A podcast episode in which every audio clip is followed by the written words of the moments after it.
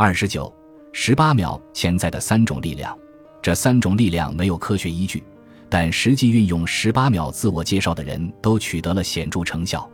同时，这本书里写的内容是一手信息，所以无论是在网上搜寻还是查阅书籍，你都找不到相关资料。只要你了解这三种力量具体是怎么回事，就能完全发挥十八这个数字潜藏的能量，而这些能量会让你的自我介绍更有说服力。王牌号码，职业棒球中王牌投手的背号是十八号，比如效力乐天时期的田中将大投手。广岛时期的前田健太投手，再久一点，有西武时期的松坂大辅投手，巨人时期的桑田真诚投手，还有和桑田投手同样效力于巨人队的藤田元次投手、绝内恒夫投手等。棒球界具有代表性的投手背号都是十八号，十八号变成王牌号码，据说起源于巨人队的历代投手。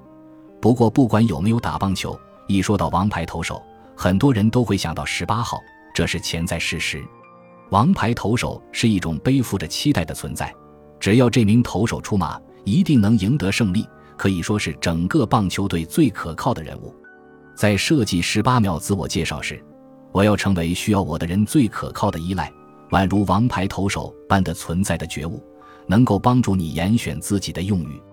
如此打造出来的自我介绍，充满能量和爱，自然就能吸引听众。十八番。十八番是日本歌舞伎用语，常被用来形容拿手绝活。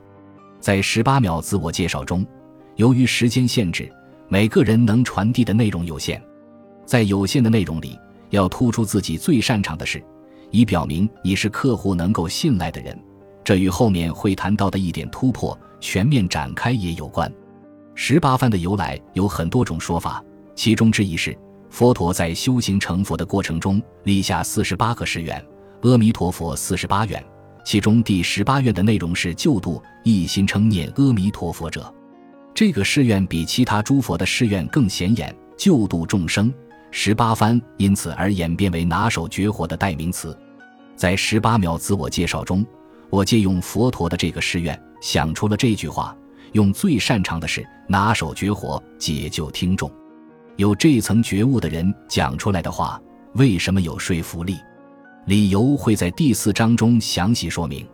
疑惑八，最后是日文中的疑惑八，表示听天由命，决定赌上一把，一决胜负。我们在形容珍惜身边之人的时候，一定会有人提到一期一会，而大部分人使用这个词的时候，应该都是抱着将此次会面当做人生唯一一次相见的心情。那么，请你回顾一下过去做的自我介绍。对于初次见面的人，只有一次机会进行自我介绍。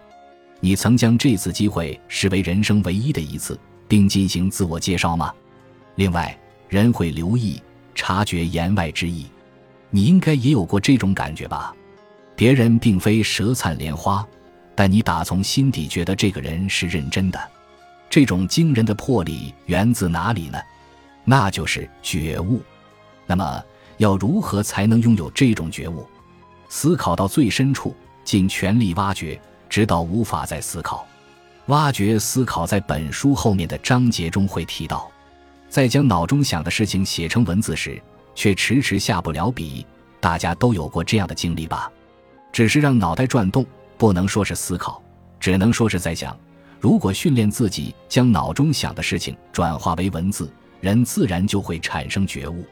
十八秒自我介绍可以宣示觉悟，展现自己的拿手绝活，甚至能改变听众。在初次见面的状态下做自我介绍，这种机会一生仅有一次。如果能真诚地将其视为唯一一次见面，那么无论是设计还是表达自我介绍时，投入的心力一定会有所不同。本集播放完毕，感谢您的收听，喜欢请订阅加关注。主页有更多精彩内容。